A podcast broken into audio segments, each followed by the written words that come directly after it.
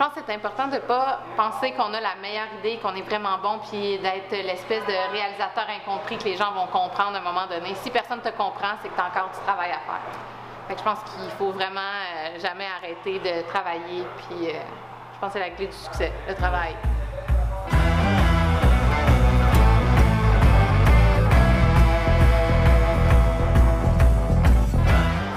Moi, j'ai commencé à faire de la vidéo, ça fait environ 7 ans. J'ai commencé au cégep, j'ai fait un, j'ai étudié cinéma au cégep. Ensuite, à l'université, j'ai fait un bac en télévision. Et puis, euh, durant ce bac-là, je me suis développé vraiment une passion pour le documentaire. C'est devenu comme euh, ma grande passion. Mais à la sortie de l'université, pour gagner ma vie, j'ai commencé à faire aussi euh, de la pub. Donc, voilà, pour qu'est-ce qui est mon parcours. Euh, ben, euh, moi, ben, euh, j'ai étudié en communication dans le but d'organiser des événements musicaux et d'animer. Que je n'ai jamais organisé d'événements musicaux, mais j'ai animé et c'est en rencontrant Mathieu David que vraiment j'ai, je suis tombée en amour avec le documentaire et puis on s'est mis à co-réaliser à ce moment-là. Dernièrement, j'ai réalisé mon premier film sur les selfies. Ça s'appelle Selfie. Et euh, voilà. Et là, présentement, euh, le projet qui est en cours, c'est notre long métrage documentaire sur euh, la taverne Tracy, qui est la taverne de mon beau-père. la taverne actuelle Ouais. de lieu de tournage ici. est. ouais. Est-ce que vous pouvez me parler de ce projet-là? Donc c'est un documentaire, donc un, un long métrage. Euh, Qu'est-ce qui vous a inspiré euh, cette histoire? Ça a commencé quand j'ai commencé à fréquenter Vanessa. Euh, on était venu ici, on faisait un petit vidéo pour les 50 ans de sa mère. Et puis je suis tombé dans ce lieu qui était tellement authentique avec euh, André le tavernier, un peu bourreux, et puis euh, des gens comme, tu sais, chaleureux, mais en même temps tellement typés. Et puis c'est une taverne de père en fils, c'est une classique. Puis c'est, euh, il en reste quasiment plus au Québec. Puis c'est vraiment une taverne qui est en plein milieu d'un quartier ouvrier avec la communauté ouvrière. Puis je me suis dit, my God, on a un accès privilégié à ce lieu-là. Fait qu'il faut en profiter pendant que ça existe encore. C'est un petit peu pour euh, la mémoire collective que j'ai décidé de faire ça, puis pour le trip de réaliser un documentaire, style documentaire direct. Parce que c'est pas tout le temps de.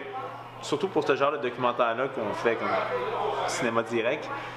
Il faut vraiment une clé, il faut vraiment un accès, il faut vraiment être capable de rentrer pour que les gens acceptent qu'on les suive avec la caméra, qu'ils acceptent qu'on leur pose des questions. Parce qu'habituellement, il n'y a pas de caméras qui sont admises ici. hein. C'est vraiment des réguliers, c'est des, c'est des gens qui viennent, euh, qui n'aiment pas la caméra nécessairement. Fait qu'il faut les apprivoiser. Puis nous, ça a été le, le beau-père à Vanessa qui nous a Mais permis ça. je pense que c'est- on avait déjà les gens avaient confiance en nous parce que ben moi ils m'ont vu grandir là, à la taverne puis le, le fait que André le tavernier dise oui on embarque fait le docu mais tous les clients ont suivi en même temps.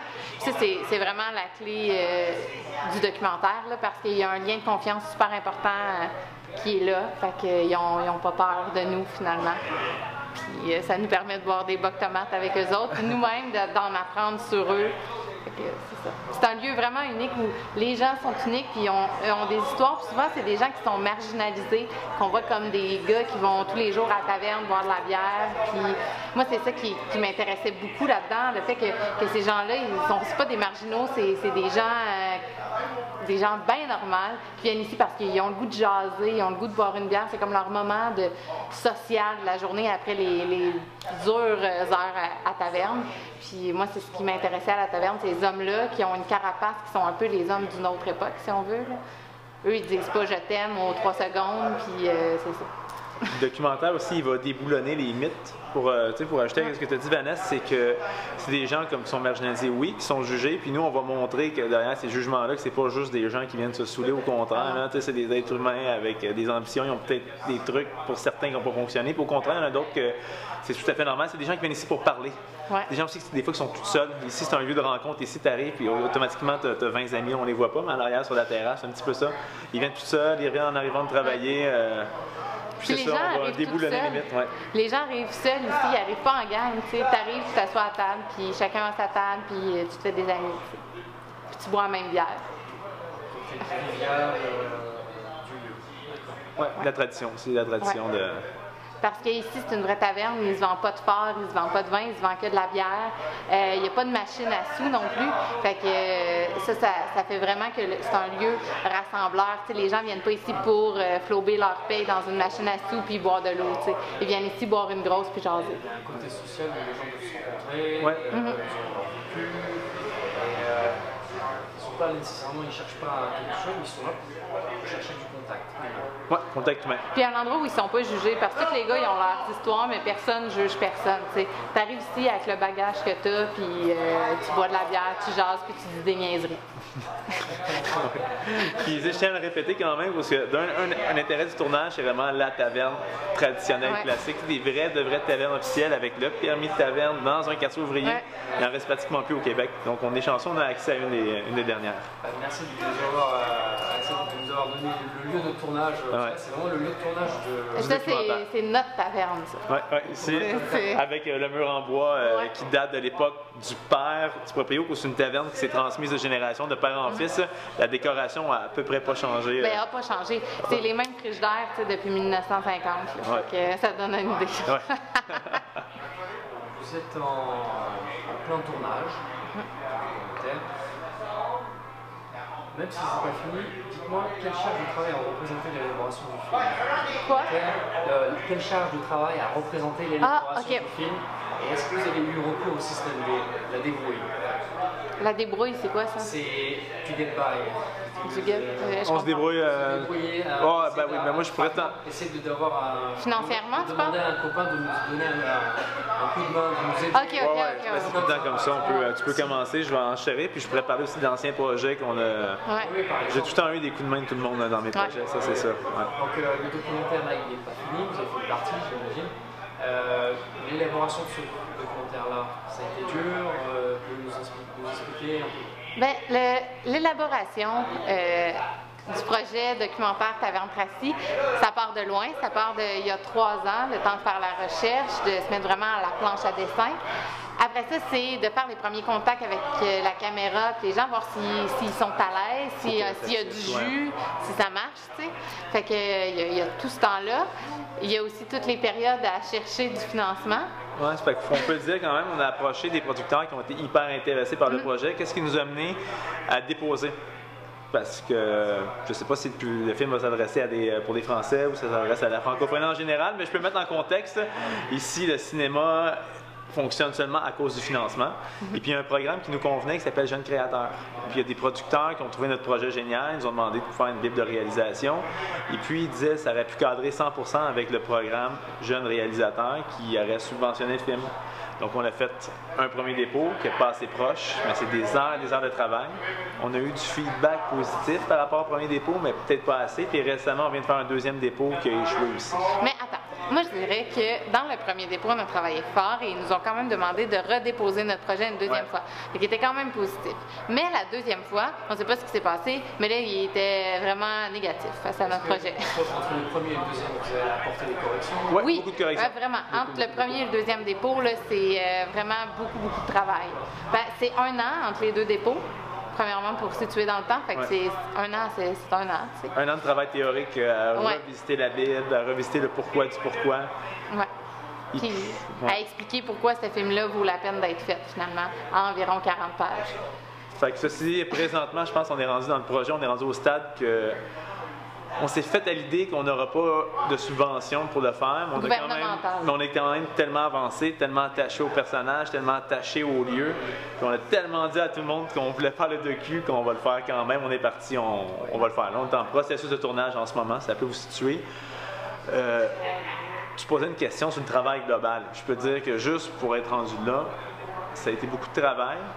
Puis moi, pour avoir vécu des situations que tu de mener à terme des documentaires de manière indépendante, je l'ai quand même fait euh, dans le passé. là.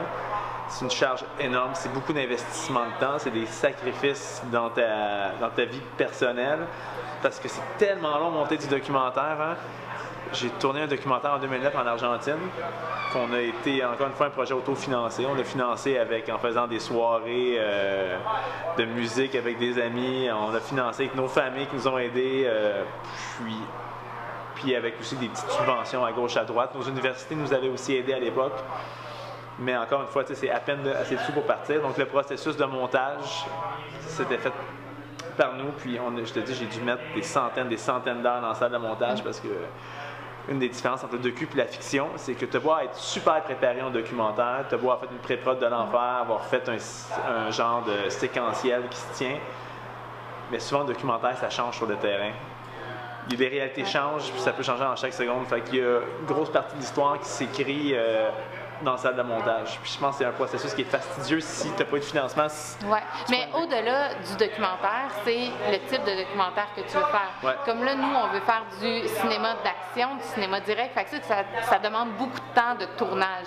Parce qu'il n'y a pas d'entrevue assise, il n'y a pas d'entrevue contextualisée. Ouais. Tu sais, c'est- fait que ça, ça demande beaucoup plus d'heures de tournage aussi parce qu'on on veut vivre les actions, puis il Ouais. y arrive. On peut pas les. C'est spontané. en fait. C'est c'est 100% spontané. Ah, spontané. Fait que ça, ça demande aussi beaucoup de temps de tournage, plus que si on voulait faire un documentaire sur les tavernes avec un sociologue, un historien qui nous explique qu'est-ce Oui. qui se passe, puis quelque chose pour euh, imager ça. Non, non, elle a Vanessa a 100% raison par Ouais. rapport à un show de Talking Heads, comme on appelle euh, ici.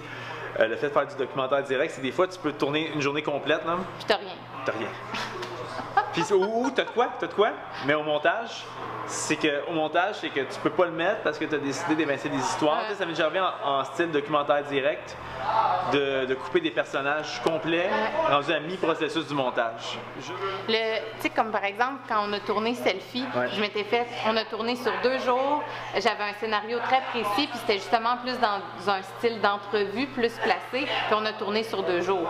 Fait que- Puis quasiment 100% Puis, c'est pour le puis- puis montage. 100% s'est retrouvé au montage. Fait que je pense que ça dépend vraiment du type de documentaire que tu fais au final, le Ouais. nombre de temps que tu mets. Mais nous, avec la taverne, on, a, on joue le tout pour le tout, puis ça s'appelle euh, passer des années euh, dans taverne. C'est clair. Mais au final, on sait que le résultat va être beaucoup plus puissant. Ouais. là. Quand ton histoire est capable d'être portée par tes personnages, ça devient quasiment comme de la fiction réelle dans le documentaire Ouais. direct. C'est pour ça, c'est ça, pour ça qui nous passionne les deux Ouais. là-dedans, c'est que c'est de la fiction réelle, c'est des gens qui jouent leur propre rôle sans le jouer en réalité. Fait que c'est sûr que c'est plus dur, c'est sûr que c'est plus long à monter, c'est sûr que c'est. Des fois, les C'est sûr qu'on personnages, va scraper une journée de tournage, ouais. Tu sais, là, des fois, c'est fâchant. Là. Tu te dis, bon, là, aujourd'hui, je m'en viens filmer Claude qui va me raconter l'histoire de sa femme. Là, t'arrives, puis Claude, il a décidé, lui, qu'il buvait deux, trois bières de plus. Il était un peu chaud. Puis l'histoire de sa femme, ben, il s'en rappelle plus ou il t'invente une autre version. Fait que là, toi, t'es là, avec tout ton gear, t'es prêt à filmer, puis ben non, si ça marche pas, puis euh, tu l'auras pas, ta shot, va falloir que tu reviennes deux semaines plus tard. Fait qu'il y a aussi ça. C'est une relation d'amour-haine avec les personnages. Parce qu'ils te donnent pas tout le temps le jus que tu veux. Puis en même temps, des fois, ils te surprennent, puis ils te donnent quelque chose qui te fait capoter. Tu reviens chez vous, tu as des étoiles dans les yeux pendant deux semaines tellement tu es content. Mais c'est vraiment euh, une relation d'amour-haine aussi avec les Absolument. personnages. Absolument. Ouais. Donc, euh, pour ce documentaire que vous tournez, euh, quelle caméra utilisez-vous et pourquoi ce choix? La caméra qu'on utilise, Mathieu David, quelle est-elle? La caméra, c'est la Canon C300. C'est 300 Ouais, Canon C300. Je l'ai acheté parce que tout simplement, je voulais avoir l'ergonomie du boîtier vidéo. Puis je voulais une caméra qui est super bonne en basse lumière.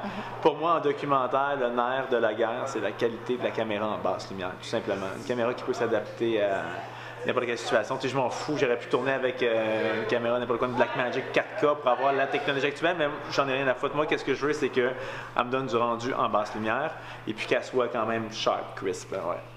Puis ici, on est dans une taverne où il y a une fenêtre, Ouais. puis elle est là, puis euh, elle fait un mur. Ouais, ça c'est- grosse, puis- mais tu sais, quand on est dans le fond où il y a Ouais, tous les habitués, ben il fait noir. Puis pour le choix des objectifs, c'est la même chose. Euh, Tu vois, c'est, ici, peut-être ça paraîtra pas en ce moment, mais dans les faits, c'est tout noir ici. Donc, euh, il faut absolument des objectifs lumineux. Mais dans qu'est-ce que je fais, j'adore la Canon C300 aussi par son ergonomie, par le fait qu'elle soit petite, mais en même temps tellement performante, le fait que son rendu il est super beau. Je peux tourner avec des grosses plages dynamiques, j'adore, j'adore. Mais en fait, tout est adapté, vous êtes adapté au lieu. Au lieu- Oui, tout à fait. Ouais. Non, ben, le bon outil Pour le la bon bonne- endroit. ouais, pour le bon endroit. Là. Euh, je sais, je sais pas si vous avez euh, commencé le montage. Non. Non, non, non. Encore, pas du tout. Je vais vous parler du logiciel de montage? Ben, tu peux parler de qu'est-ce que je fais, moi, quand même. Dis-moi. À cause que, tu sais, en parallèle, on tourne taverne tracée les deux, mais on a plusieurs, plusieurs projets communs en parallèle. Quel est le logiciel de montage que vous Euh, utilisez et pourquoi ce choix? Depuis, euh, depuis, depuis cégep, université, depuis mon, mon, mon intrusion dans, dans le milieu professionnel, quand j'ai commencé à faire de la pub, à faire de la production de contenu de marque. Plus mes projets perso, j'ai tout le temps monté avec Final Cut 7, mais récemment, Vanessa m'a convaincu de faire le saut à Final Cut X, et puis je l'aime finalement, je l'aime. Vanessa pourrait t'en parler, elle, m'a convaincu au début, elle m'a entendu chialer, chialer, puis chialer, parce qu'ils ont comme, c'est comme, comme une nouvelle façon de monter automatiquement, mais une fois que tu te donnes la peine de t'asseoir, de le comprendre, de revenir à la base, tu sais, des affaires qui se faisaient, c'est juste différent, de revenir à la base, d'aller voir des tutoriels. euh, même maintenant, il est devenu meilleur que moi enfin, avec Final Cut 10. C'est bien pour dire comment c'est fâchant. Euh, Pouvez-vous me parler du domaine du son et de la lumière, l'importance de ces deux domaines sur un tournage? Moi, je pense que le son et la lumière font la différence entre un excellent projet puis un projet moche. Parce que le son, c'est sûrement la chose à laquelle les gens s'attardent le moins quand c'est un bon son, mais quand le son est mauvais, c'est long à écouter, c'est plate, ça énerve, puis ça fait que ton film est moche. La lumière, c'est la même chose, les gens sont plus beaux quand ils sont bien éclairés. Puis tout le monde aime les gens beaux. Fait que- Mais, ouais, puis même chose, puis même dans un projet comme Taverne Tracy, qu'on tourne en ce moment, on en a parlé tout à l'heure, mais même dans un projet comme dans Taverne Tracy, euh, ce ne sera pas nécessairement l'éclairage en tant que tel, mais le choix des objectifs. Puis comprendre le lieu. Puis des fois, des petites modifications, on ne le voit pas, mais en arrière, il y a la cuisine. Ah oui. Euh, la cuisine était en tungstène, mais on a remarqué que le reste, c'est de la lumière naturelle tout le temps. Donc, j'ai fait un achat tout simple, je suis allé acheter des ampoules Daylight, des petits fluos compacts Daylight. Fait que, à cause que avant, quand je passais d'une pièce à l'autre, des fois, on allait voir la cuisinière, on venait là, la température de couleur changeait tout le temps. Que là, c'est une longue pièce, là. La lumière n'est pas la même ici que là-bas. Non, et Ouais. ni dans la cuisine. Mais j'ai uniformisé la, lumi- la lumière de la cuisine avec le reste. C'est un petit achat, ça m'a coûté euh, 30 canadiens. Puis mais maintenant, je peux passer d'une pièce à l'autre le jour sans jouer après mon white balance tout le temps. Puis, euh, alléluia. Ça t'a coûté 30 canadiens. Ouais, ben, tu une idée, hein? Ça m'a coûté 30 Ça me fait des beaux fioles Plus taxes. compacts à 30 Dieu sait qu'il y en a des taxes. Ah oui. Euh, Pouvez-vous. euh, quelle est votre me- meilleure expérience de tournage? Et avez-vous des anecdotes à nous raconter Sur Tout ce que vous avez fait. Oh, my god, on aurait un million, hein? Les anecdotes sur ce qu'on a tourné. Des projets qu'on a fait ensemble en commun? Euh, de, de tout, euh, de- même solo, euh, et même ensemble, euh, si euh, Donc, toi, Vanessa, quelle est ta meilleure expérience de tournage? J'y pense, j'y pense. On a tellement eu, on a travaillé ensemble longtemps. Un des premiers contrats qu'on a eu euh, en commun, c'est quand on a fait notre entrée dans le monde de la publicité. On avait été embauché chez Sidley pour euh, faire du contenu de marque pour la SAQ, Société des alcools du Québec. Ils faisaient leur entrée sur, euh, dans les réseaux sociaux. Et puis nous, on nous a commandé des capsules vidéo que Vanessa animait puis que moi je réalisais. Donc, juste là-dessus, on a fait au moins 300 vidéos Ouais. ensemble euh, de. Qui parle d'accord 20 mai. T'as-tu une, bonne- une bonne histoire? De... Mais c'est ça, j'ai ben, j'ai des anecdotes, mais tu sais, comme par exemple, mais si, en tout cas, bref, je vais la raconter, puis à la limite, tu la prends pas. Mais en fait, c'est qu'à un moment donné, on filmait, et puis là, les gens ont des micro-cravates. Et là, euh, les gens oublient parfois qu'ils ont un micro-cravate allumé sur eux. Donc, on a entendu des choses assez croustillantes et on a aussi entendu beaucoup de personnes euh, aux toilettes. Bon, OK. Ouais, puis, mais c'est pas, pas une anecdote de documentaire. Non, ouais, mais sinon, je peux en compter une. Mais moi, j'en ai eu plusieurs. Euh, une de mes bonnes anecdotes de documentaire, c'était évidemment euh, dans mon documentaire en Argentine.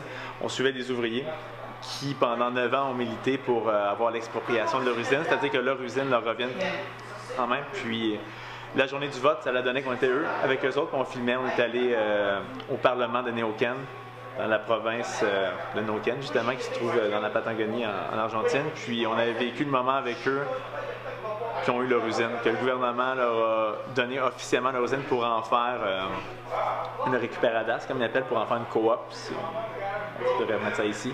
Puis le moment avait été tellement puissant, là. Là, j'avais la caméra, là, j'en shakeais, je pleurais. Puis c'est là que j'ai réalisé que le documentaire, il y a ça qui est fou. là. Quand tu vis des grands événements sur place, avec des gens, tu as l'impression de faire partie de leur gang, tu as l'impression de faire partie de leur groupe. C'est là que j'ai réalisé la puissance du documentaire, puis c'est là que j'ai eu vraiment le déclic de je veux faire ça toute ma vie. Clairement. Vivre les, les- les- les grands moments avec, euh, avec les gens. Puis Ouais. Le documentaire, il y a ça, tu développes tellement de proximité avec ton sujet. là. C'est le moment qui me fait le plus triper. Et puis, il y a une affaire qui est le fun aussi, c'est que de projet en projet, on recommence. On recommence complètement là. J'étais avec des ouvriers en.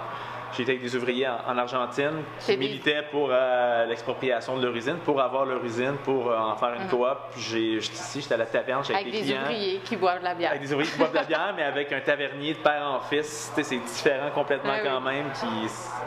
Puis j'ai fait aussi, euh, j'ai fait de la direction photo sur un documentaire qui s'appelle Le plancher des vaches. J'étais avec une famille de producteurs laitiers. On a été avec eux autres pendant une semaine à la ferme, à se lever à 4 h du matin, à aller se mettre les pieds dans le merde pour aller les filmer pendant qu'ils les vaches. C'est de fois en fois, on dirait qu'on découvre des nouveaux univers. Puis de fois en fois, j'ai comme l'impression de, de faire partie euh, de leur monde. Même si c'est juste une, même si c'est juste une petite entrée, c'est juste une petite parenthèse dans leur monde. Le temps que je suis là, le temps que je tiens la caméra, là, chaque fois j'en ai, j'en ai des frissons. Chaque fois, chaque fois. Mais même chaque fois qu'on vient passer du temps ici, on quitte Montréal, on s'en vient ici à Sorel-Tracy dans notre petite taverne, on dirait que c'est une dose d'authenticité que, pour ma part, je retrouve nulle part ailleurs. C'est comme la meilleure manière de, de m'ancrer les, les pieds au sol. Tu, sais, tu te sens vraiment, en contact avec du vrai monde, puis que ça te replace toi-même à la bonne place. tu sais. Quand tu as plein de préoccupations de merde, ben tu viens tourner, puis on dirait que ça te remet vraiment les idées à la bonne place, puis une bonne vision du monde. tu sais. Ah oui, clairement. On dirait, c'est ça. C'est comme une dose d'authenticité que tu, tu viens chercher que je, je serais pas capable de trouver ailleurs. Ouais, clairement, comme tu dis, ça remet les pendules à l'air par rapport Ouais. à notre vie euh, dans une grande ville active avec nos petits soucis. Puis même quand je fais de la vidéo, tu sais, quand je fais de la vidéo corpo, tu, tu pro- c'est le fun, j'aime ça, j'aime tout le temps ça faire des belles images, j'aime tout le temps ça filmer, j'aime tout le temps ça monter, puis voir que chaque fois ça fonctionne au final, mais c'est jamais le même trip. Et quand on fait du documentaire, c'est jamais, jamais, jamais la même chose. Non. Chaque projet est une aventure différente. Chaque Ouais. fois, tu découvres des trucs. euh, Et c'est pour ça que tu as toujours envie de refaire d'autres projets. Et, puis- Ouais. et je voulais que vous reveniez sur euh, d'où vient, d'où est née votre passion? De faire, euh, j'imagine, par rapport au cinéma, et après vous avez fait des documentaires. Donc je disais, la- donc vous avez la, la passion du documentaire. Euh, j'imagine que tout petit, vous avez vu des films, tout ça, Ouais. et vous avez entretenu, vous avez euh, voulu être, participer à des projets artistiques. Expliquez-moi un peu tout ça. Moi, à l'adolescence, j'étais une fan euh, de théâtre et d'improvisation. Après ça, j'ai étudié en com. J'ai le goût euh, d'organiser des événements et d'animer. Et c'est vraiment l'animation qui m'a amenée au documentaire parce que quand on anime, on est avec un invité, puis on veut sortir le meilleur de lui. On veut lui poser les bonnes questions, on veut le faire rire, on veut le faire sourire, on veut qu'il paraisse bien. C'est vraiment la, la rencontre avec quelqu'un. Et dans le documentaire, je retrouve la même satisfaction en étant en arrière de la caméra, en posant des questions, puis en étant tellement fière d'aller chercher le jus que je veux euh, aller chercher. Fait c'est l'animation qui, qui m'a amené au documentaire et ma rencontre avec Mathieu David. C'est vraiment ça qui a, qui a fait le, le bon mix euh, pour moi. Moi, ce que j'aime dans le documentaire, c'est raconter des histoires, mais par les personnages. C'est vraiment mettre l'humain euh, de l'avant. Ouais. Ah ben, de mon côté, j'ai tout le temps su que j'avais comme euh, la sensibilité pour, pour les films particuliers. Euh, je me quand j'étais jeune, j'avais trippé sur euh, les films de Paul Thomas Anderson, comme Magnola, j'avais trippé sur les films de Terrence Malick, comme La, la mince ligne rouge. Puis c'était mon arrivée au cégep. Je me cherchais un petit peu à l'école avant. J'étais pas très bon avant le cégep à l'école. Pour de vrai, j'ai eu de la difficulté. J'ai fini mon école aux adultes. Mais à partir du moment que j'étais arrivé au cégep, que je tombais en vidéo, en cinéma, je fallait faire des films. Dans mes cours, my God, c'est même pas de l'école, c'est du plaisir pur. C'est là que j'ai vraiment commencé à, à être passionné pour, euh, pour la vidéo. Puis c'est là que j'ai su que j'allais faire ça de ma vie. Puis euh, à l'univers- à l'université, ensuite, ça a vraiment concrétisé. Quand j'ai été accepté dans le bac en télévision, j'ai pris la passion du cégep, j'ai pris la passion de ce qu'ils nous ont enseigné. C'est-à-dire, au cégep, on voyait plus les courants cinématographiques. C'était plus théorique quand même, mais ça a été fun parce qu'on a vu plein de réalisateurs top, on a vu plein de films, on a été vraiment comme, si on veut, on a une culture béton de au niveau du cinéma, que ça part du début du cinéma jusqu'au cinéma contemporain. Puis à l'université, ça a été plus, on avait les deux mains dans pâte, on faisait du documentaire, on sortait de la caméra, on a appris à avoir une rigueur technique et professionnelle. Donc je dirais qu'au cégep, j'ai mon petit background euh, qui est plus théorique, qui est plus sur le, si on veut, qui est plus sur le fond. Puis à l'université, je suis allé chercher la forme. J'ai vraiment mélangé les deux. Puis euh, c'est né de ma passion. Puis depuis, euh, depuis, je fais de la vidéo pratiquement tous les jours. hein. Pratiquement tous les jours. C'est mon métier. Est-ce que vous arrivez à avis de votre passion oui, moins, avec le projet Ben, j'ai une passion qui est de la vidéo. Ça serait faux de dire que j'ai pas ma passion parce que, comme je disais tantôt, euh, oui, c'est sûr, c'est plus noble dans juste faire du documentaire, c'est plus noble juste faire du cinéma d'auteur, mais c'est pas assez dans mon cas pour vivre. Mais je gagne très bien ma vie en étant réalisateur, directeur photo, mon- monteur. Ça fonctionne très bien à ce niveau-là. Puis, c'est tout le temps des projets top. J'accepte de faire du corpo, mais j'ai choisi tout le temps. À titre d'exemple, je peux te dire, on devrait faire une série en ce moment pour le jour de la Terre. Oui, c'est du oui, c'est du produit de marque, mais ça reste le jour de la Terre. Ça reste que je fais des vidéos sur la revitalisation d'un bar de l'eau. Ensuite, d'autres types de projets corpo que je fais, je travaille pour l'Auto-Québec, ça peut avoir l'air comme, oh my god, l'Auto-Québec, mais je travaille pour la collection d'art l'Auto-Québec. Je fais toutes les vidéos pour qu'est-ce qui est leur collection d'art. Ils ont plus que 4000 œuvres d'art, puis ils font tout le temps des installations top, ils ont des artistes tripants, fait que je fais des mini-documentaires si on veut. euh, puis je pourrais en dire toute la journée. Euh, Radio-Canada, j'ai fait beaucoup de vidéos pour Radio-Canada. Donc ça fait que je gagne bien ma vie avec la vidéo. Le documentaire, c'est une autre histoire, par exemple. Le documentaire, c'est choisir tes batailles, essayer de viser du financement, puis... euh,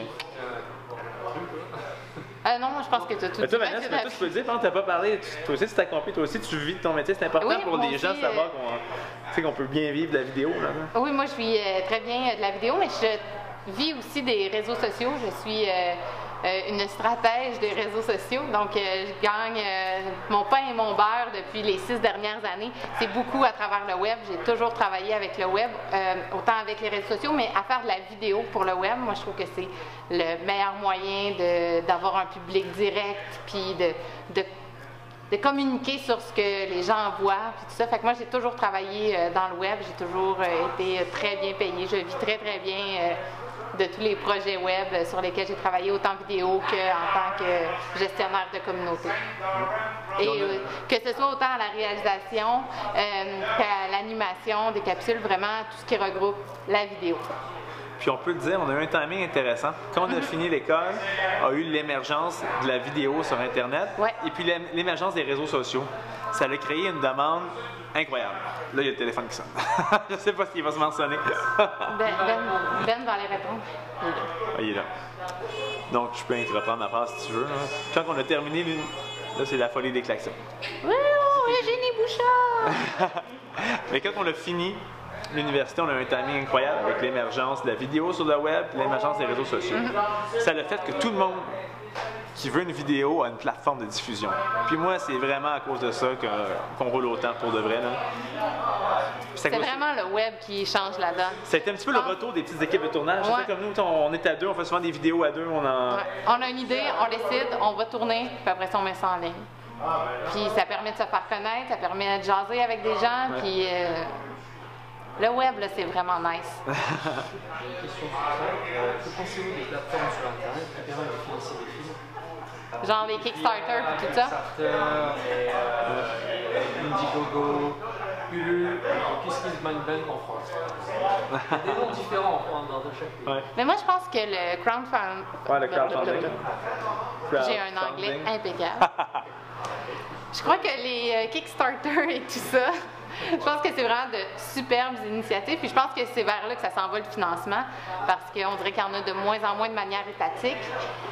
Mais nous, on n'a pas encore euh, expérimenté les Kickstarter et les Indiegogo, tout ça. Fait que moi, j'ai pas d'opinion euh, directe par rapport à ça, à part que c'est très le fun pour les gens qui l'utilisent. Puis je pense que l'avenir est là, à quelque part, que les gens vont s'autofinancer pour des projets dans lesquels ils croient, euh, que ce soit autant pour de la musique, des films, de l'art visuel, un nouveau resto qui ouvre dans un quartier, une épicerie d'aliments santé ou peu importe. Je pense que tout va partir de là. Ouais. Moi aussi, j'ai pas d'opinion par rapport au fait que je l'ai pas utilisé. Je peux pas dire sur euh, qu'est-ce que je fais moi, mais mon opinion générale sur la chose va ressembler à celle de Vanessa. C'est fin. Qu'est-ce qui est le fun, c'est que c'est ça, c'est euh, ça, ça te permet justement de faire. On a vu des, des preuves avec des films qui ont gagné aux Oscars, aussi un court métrage documentaire. Mais euh, une affaire qui est fun aussi, c'est que le crowdfunding, qu'est-ce que ça peut faire? Ça peut, euh, les gens qui ont investi vont vouloir voir le film, vont vouloir en parler, vont vouloir dire, moi j'ai mis des sous sur ce film-là. Fait qu'en même temps, ça fait un outil de promotion hyper intéressant, ça crée de l'engagement. Je pense que c'est la grande force, euh, Encore une fois, c'est la magie du web. la magie du web. Alors, je voulais vous dire, euh, avec la technologie d'aujourd'hui, euh, l'accès euh, pour l'achat de caméra dans un magasin, le logiciel de montage, donc c'est c'est rendu plus facile. Euh, Est-ce que par exemple c'est euh, est-ce que c'est c'est le futur du cinéma? Euh, Qu'est-ce qu'on gagne, qu'est-ce qu'on perd de, réaliser son propre film par rapport à ce, sujet-là Moi, je pense que l'important quand on réalise un film, c'est que le produit soit de qualité, que l'histoire soit intéressante, puis qu'on fasse le film pour les bonnes raisons. Je pense que tout le monde peut s'acheter une caméra, mais c'est pas tout le monde qui est capable de raconter une bonne histoire, c'est pas tout le monde qui est capable de trouver un sujet intéressant. Je pense que la clé est vraiment là. Sinon, on peut faire un film sur n'importe quoi. T'sais, on peut faire vraiment un film sur n'importe quoi. C'est le fun, tu sais. Mais les bons films, puis les bonnes idées, elles, vont toujours rester originales, puis dans une telle à part. C'est pas parce que tu as une caméra que tu fais un bon film. Puis que tu es réalisateur, puis que tu es photographe. Puis euh, c'est vraiment l'expérience. C'est ça. Ouais, Moi, je pense que c'est l'expérience, puis euh, les bonnes idées, puis la qualité du travail qui font vraiment la différence, et non pas la caméra. J'ai exactement la même opinion que toi. Je peux répéter, par exemple? Je peux Mais tu répéter pourrais... quelques trucs? Attends, non, mais moi j'ai une idée. Parce que tu pourrais parler du côté technique. Parce que des Ouais. caméras, c'est pas tout le monde qui manipule ça Ouais, comme c'est il ça. faut. Elle disait que en fait, ce qui va, ce qui va primer par rapport au reste, c'est C'est l'histoire. C'est de bonne histoire, c'est ça. et- Mhm. Et pas parce qu'on a la- une technologie de pointe que ça va réussir à faire un film. Non, mais la preuve, il y a plein de films qu'on va voir en salle qui sont des vrais flops. Ouais. Puis euh, il y avait du budget, puis il y avait des grosses caméras, puis c'est pourri. Fait qu'il reste. Le contraire est aussi vrai. C'est ça. Donc, Fait que, euh, ouais, c'est puis il y a des gens qui n'ont pas d'argent, puis euh, qui sont super pauvres, puis qui font de superbes films. Fait qu'il reste que la clé du succès, c'est d'avoir une bonne idée, d'être compétent, puis d'y travailler fort. Ouais, parce que maintenant, c'est ça, la diffusion est rendue possible. Comme tu disais, les accessoires sont moins chers. Encore, faut-il, ils sont moins chers, mais il faut bien s'en servir quand même, malgré tout. Fait Puis que ça prend quand même des connaissances de base. Puis, tu sais, pour ceux qui disent que, mettons, que, que l'avenir de l'Internet, c'est rien que les gens qui. dé- Pas l'avenir de l'Internet, mais l'avenir du cinéma, c'est juste des, des gens qui vont s'acheter des trucs, qui vont, qui vont déposer ça. C'est pas ça du tout non plus. Là. Non. Pas tout le temps rester quand même. Les managers, tout le temps rester aussi des, des gens qui savent faire de la vidéo. C'est- pas donné à tous. Ça prend, à mon avis, pour faire de la bonne vidéo, ça prend quand même une formation, pas nécessairement une formation académique, mais il faut que tu t'aies attardé à la chose, il faut que tu euh, à décrypter des scénarios, euh, à la forme, tu sais, mettons, à la forme, au fond. euh, même chose pour, euh, pour du doc. Faut que tu tu sais, les mécanismes documentaires, il faut que tu t'intéresses à ça, sinon ça sera jamais bon. Il faut que tu saches aussi donner un sens à tes images. Ouais. ouais. Parce que, tu sais, des couchers de soleil, c'est vraiment beau. Mais imagine si dans ton film, tu as juste des couchers de soleil. C'est beau. Tout le monde va dire que c'est beau, mais ça va être pourri. Qu'est-ce que pensez-vous du cinéma français actuel? Le cinéma français actuel. Qu'est-ce que t'en Actuel égal, là. Je me demande, c'est quel le dernier film euh, français? C'est quoi le dernier film français que j'ai vu? Je dois avouer qu'on on est très patriotique, on consomme beaucoup de cinéma francophone québécois. Mais on écoute aussi des films français. Je pense que le dernier film français que j'ai vu, c'est LOL. Je l'ai même pas vu. T'as vu là, le film? T'as vu ça? J'ai-tu vu ça? Je l'ai peut-être pas vu. J'ai peut-être vu Non, a- bande-annonce. c'est quel le dernier film français qu'on a vu? Euh, Euh, moi, j'ai ah vu. non, mais moi, euh, Euh, pas, pas Non. mais que pensez-vous de l'état général euh, du cinéma français français, pas Ben, moi, euh, francophone. quand j'en vois, j'aime bien. Euh, Si vous pouvez euh, Mais France- sur le cinéma ici au Québec, euh, vous Ok. pouvez, bien sûr. Ouais. Moi, je vais te laisser parler du. euh, ben, cinéma au niveau du cinéma français, moi, j'en ai vu quand même plusieurs. Puis, j'ai bien aimé, règle générale, mais je pense que ce qui sera en moi, ça va être quand même la crème de la crème. hein. C'est-à-dire le film moyen, machin, qui n'a pas trop marché en France, ne doit pas nécessairement se rendre ici. Puis ça dépend du cinéma français en général. Je trouve que c'est large. hein. Tu sais, c'est ce qui est. Ouais. Euh, film que j'ai bien aimé. Comment il s'appelle euh, le, le réalisateur-acteur Mathieu Almaric? euh, J'ai bien aimé Ouais. euh, tourner. Chaque fois qu'il est dans quelque chose, je trouve que ça fonctionne. Aussi dans Scaphandre et le papillon, c'est américain, mais c'est quand même en français. mais- puis tourner sur une histoire d'un français, ça j'avais, j'ai adoré. Moi, le- mon film préféré français, c'est euh, Le premier jour du reste euh, de ma vie.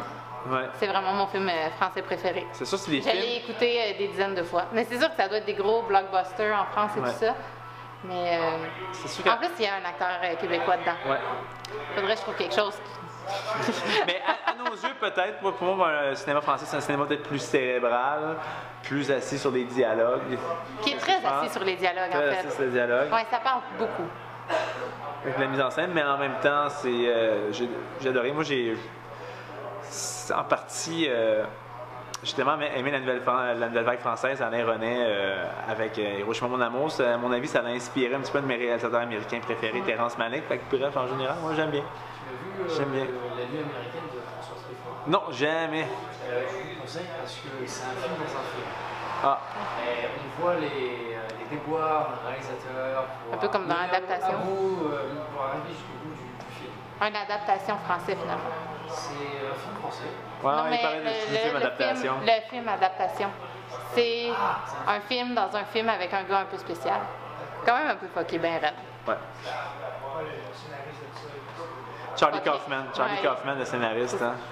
C'est un des rares aux États-Unis, habituellement, euh, le scénariste est invisible. On ne sait pas c'est qui qui scénarise les films. Mais dans le cas de Charlie Kaufman, chaque fois qu'il scénarise un film, le film est signé. Charlie Kaufman il est plus, imp- il est plus important que le réal, qu'est-ce qui est absolument rare. Donc, C'est un des scénaristes américains les plus, euh, les plus connus, les plus, euh, les plus effectifs. Est-ce que vous voulez rajouter euh, Quelque sur votre cinéma québécois Le cinéma québécois. Le cinéma québécois, c'est. euh, Joker, ça Ah, non, Mais moi j'adore, j'adore. C'est que je voulais, je voulais laisser répondre. Je peux, je peux, me- je peux me lancer. Lance-toi. Euh, je me trouve privilégié d'avoir une industrie du cinéma québécois. Et puis ça va passer par le financement. Je sais que par certaines personnes, c'est mis en doute, mais il faut absolument que ça reste un beau petit laboratoire. Malheureusement, les films en salle, surtout depuis quelques années, on dirait qu'on retombe dans un creux de vague. On dirait qu'ils n'arrivent pas à attirer, attirer les gens. C'est des films qui sont souvent euh, ils sont des prix à l'international, mais ici, c'est vide. Fait qu'il faudrait peut-être trouver une recette, une harmonie pour que, pour que les gens aient le goût d'aller le voir. Pour moi, c'est une tristesse infinie que les gens n'aient pas voir nos films, parce que moi, je l'aime bien. Je trouve qu'on fait un beau cinéma qui est sensible, qui est près des gens, qui est, euh, qui est plein de vérité. Mais il y a, il y a vraiment un, une espèce de, de creux de, entre les espèces de blockbusters québécois et le cinéma d'auteur. On dirait qu'il n'y a pas de juste milieu, puis que les deux, ils vont jamais à la rencontre l'un de l'autre, et les gens qui écoutent les blockbusters québécois vont pas à la rencontre du cinéma d'auteur. Ça, moi, je pense que les gens doivent encore plus s'intéresser euh, à notre cinéma. Ouais. Puis, mais c'est le fun parce qu'au Québec, c'est vraiment expérimental. Tu peux essayer n'importe quoi.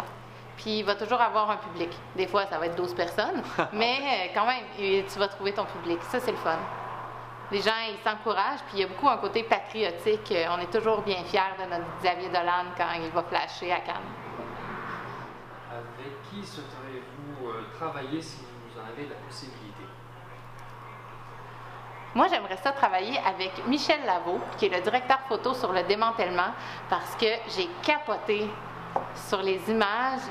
Les images m'ont touché euh, profondément. Oui, les dialogues étaient forts, mais les images étaient pleines de sens. Puis, euh, m'ont resté dans la tête. J'y ai pensé souvent après avoir vu le film. Puis ça, je trouve que c'est une grande force quand des images te reviennent en tête et que tu y repenses au film après. Fait que moi, j'aimerais ça euh, travailler avec lui. Ces images euh, m'ont beaucoup parlé.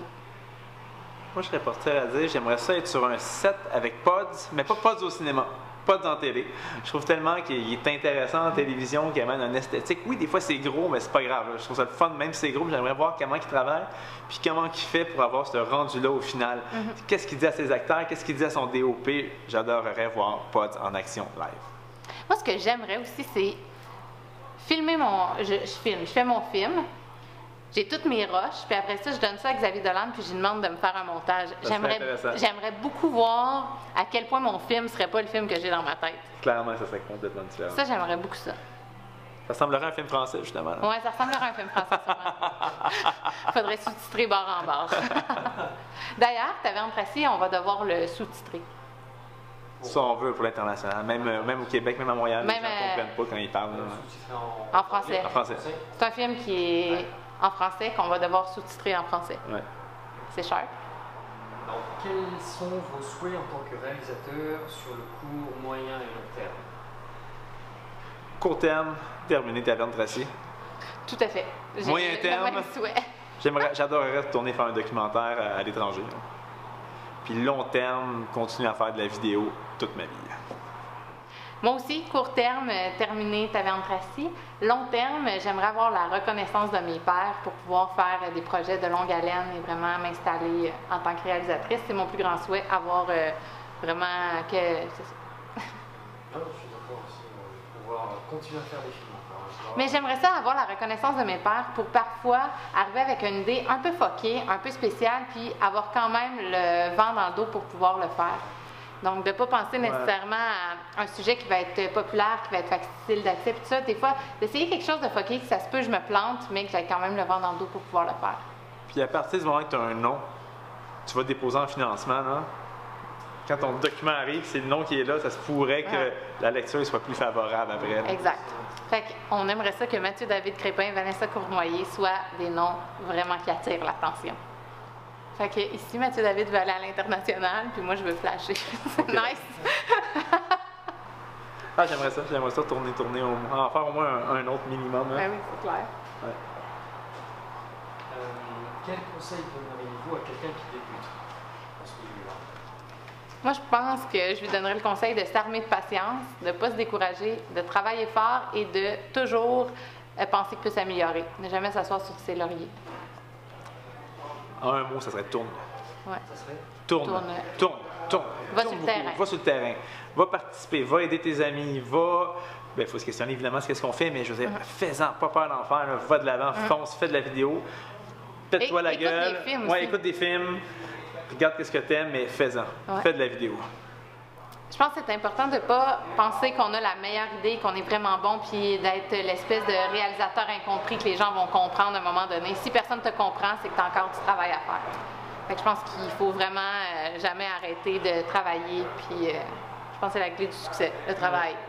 Prendre la critique aussi. Faut prendre Ouais. la critique, ça c'est clair. Des fois, c'est pas évident, mais prendre la critique puis Ouais. bâtir là-dessus, hein, à cause que tu vas te faire démolir plus qu'une fois. Surtout en vidéo, c'est vraiment quelque chose de subjectif. hein. Ouais. Mais il faut jamais lâcher, il faut continuer à tourner tout le temps. Puis il faut faire confiance à notre instinct aussi, surtout en documentaire. Ouais, ça, ça s'applique surtout au documentaire, en tout cas. Je pense dans la vie en général, mais c'est Ouais. vrai que oui, dans ce milieu-là. Ouais. Quel est le film que vous avez particulièrement aimé ces derniers temps et pourquoi? Mathieu David. Ben moi, je vais revenir à un film que j'ai vu l'année passée dans le cadre des rendez-vous internationaux du cinéma euh, documentaire à Montréal, le RIDM. Donc, le film qui m'a marqué récemment, en tant qu'amoureux du documentaire, c'est définitivement Only the Youngs. Un petit documentaire fait par un couple qui sortait de l'université en Californie. hein. Tellement bon, tellement profond. On suit trois jeunes adolescents dans leur errance dans la banlieue californienne. Puis je trouve que c'est comme mon idéal de documentaire. Si j'en fais un comme ça un jour, je peux mourir en paix. Moi, mon film qui m'a le plus marqué, j'en ai parlé euh, un peu plus tôt, c'est Le démantèlement. C'est une fiction. Ça m'a euh, profondément touchée parce que ça rejoint un peu euh, Taverne Tracy. Ça met des hommes d'une autre époque qui sont tout pognés avec leurs émotions. Ils savent pas comment s'exprimer. Puis moi, je trouve qu'il y a tellement quelque chose. je trouve qu'il y a quelque chose de, de fabuleux dans, dans la retenue quand la, il, il se dit rien, puis il se passe quelque chose. C'est le truc qui me, touche euh, le plus. C'est, je sais pas, c'est dans... On dirait que tu dis, hey, mais dis-le, dis-le, ça va bien aller. Quand tu vas t'exprimer, après, là, tu vas pouvoir aller de l'avant, mais il sera jamais capable. Puis je trouve que ça, ça, ça me fascine, ça, ça me touche. Puis euh, j'ai, beaucoup euh, aimé ce film-là pour ça. Puis ça me faisait penser à la taverne aussi, cette espèce de retenue-là. De... Ouais. Elle est sortie euh, cette année. Elle est sortie, ah non, en 2013. 2013, on l'a vu Ouais, récemment. il est sorti en 2013. Mais nous- moi, on aurait dû aller le voir au cinéma. On aurait dû aller le voir au cinéma. Mais on l'a écouté, euh, ben on l'a loué. On a loué.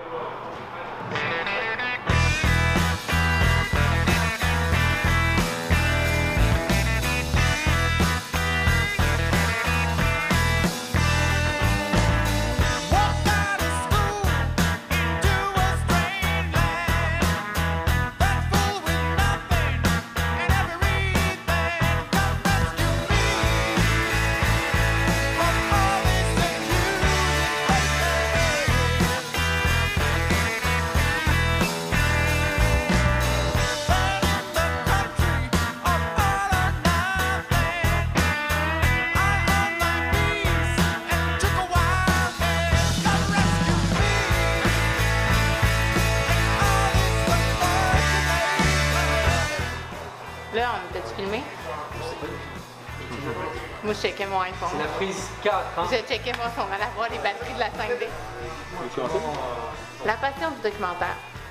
Euh... Attends, je... c'est parce qu'ils font des petits mouvements. Là.